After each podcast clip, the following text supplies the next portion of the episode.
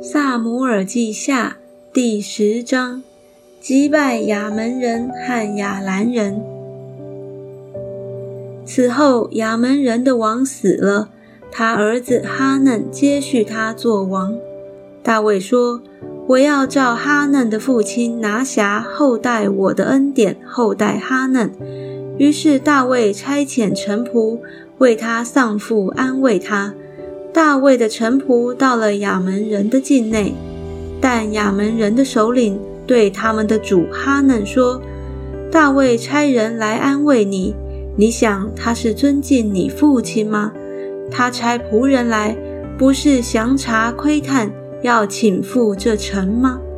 哈嫩便将大卫臣仆的胡须剃去一半，又割断他们下半截的衣服，使他们露出下体，打发他们回去。有人告诉大卫，他就差人去迎接他们，因为他们甚觉羞耻。告诉他们说，可以住在耶利哥，等到胡须长起再回来。衙门人知道大卫憎恶他们。就打发人去招募伯利河的亚兰人和索巴的亚兰人，步兵二万，与马加王的人一千，陀伯人一万两千。大卫听见了，就差派约押统带勇猛的全军出去。亚门人出来，在城门前摆阵。索巴和利河的亚兰人、陀伯人并马加人。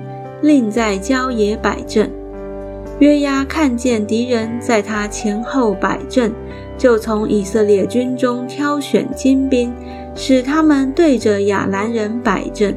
其余的兵交与他兄弟亚比筛，对着亚门人摆阵。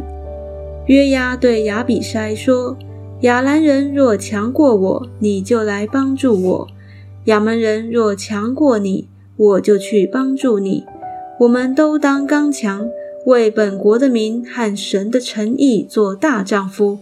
愿耶和华凭他的意志而行。于是约押和跟随他的人前进攻打亚兰人。亚兰人在约押面前逃跑。亚门人见亚兰人逃跑，他们也在亚比筛面前逃跑进城。约押就离开亚门人那里，回耶路撒冷去了。亚兰人见自己被以色列人打败，就又聚集。哈大底谢差遣人将大河那边的亚兰人调来，他们到了西兰，哈大底谢的将军朔法率领他们。有人告诉大卫，他就聚集以色列众人。过约旦河，来到西兰，亚兰人迎着大卫摆阵，与他打仗。亚兰人在以色列人面前逃跑，大卫杀了亚兰七百辆战车的人，四万马兵，又杀了亚兰的将军朔法。属哈大底谢的诸王见自己被以色列人打败，就与以色列人和好，归服他们。于是亚兰人不敢再帮助亚门人了。